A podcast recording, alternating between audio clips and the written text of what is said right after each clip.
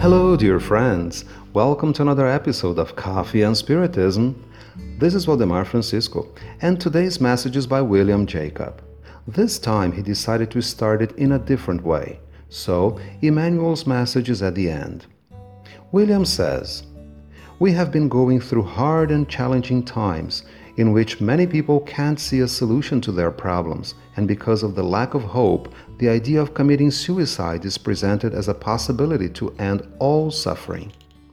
If there were any truth in it, Jesus would have told us to do so when, he, when we faced hardships. If it were true, the Spirit who had chosen this way out would have told us it had paid off. As a matter of fact, Jesus said we should be brave in the face of afflictions, and spirits have come from beyond to let us know that life isn't over when our physical bodies die. In fact, they claim those problems we think we can solve by fleeing from life will be our companions in the afterlife.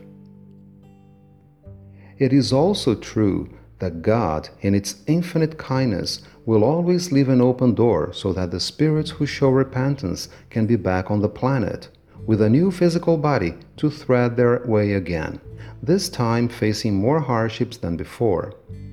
People who commit suicide won't live in eternal damnation in the afterlife, but they won't reap any reward for their action and will have to be born again, enduring the same or even worse ordeals than the ones that led them to commit suicide.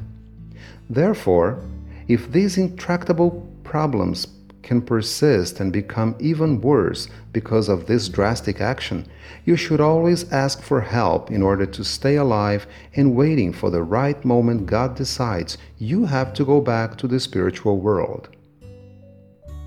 No matter how unbearable your suffering is, you can always endure it. If it were not true, then God would have made a mistake, and therefore perfection would not be one of God's attributes. Now, William brings us a message entitled Almost Suicide, which is in chapter 19 of the book Caminhos de Volta Way Home, psychographed by Francisco Cândido Xavier. He hopes this message can not only inspire and help, but also empower those who have thought about committing suicide.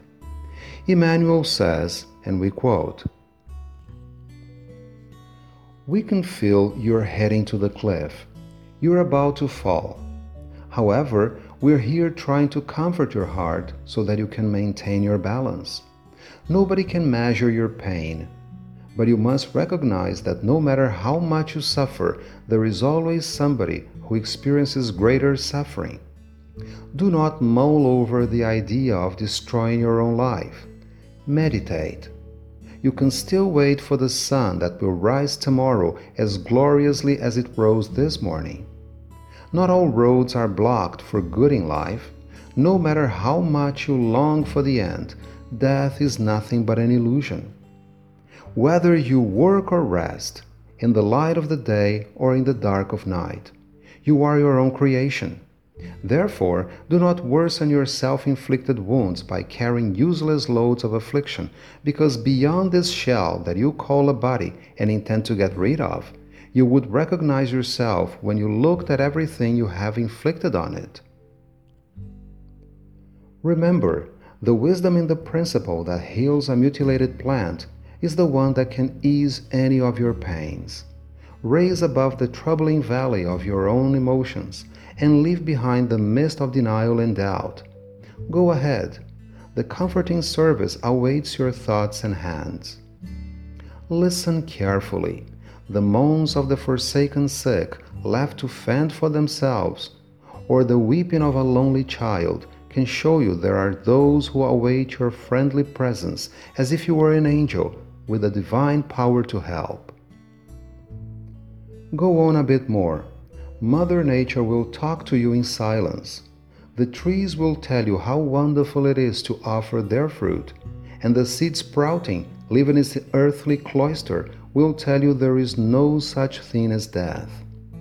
And when the night falls and you are on your way, the stars reflected in your eyes will proclaim deep inside you that nothing can possibly take away from you the fact that you are a luminous creature of God. Unquote. Peace and love to you all, my friends, and until the next episode of Coffee and Spiritism.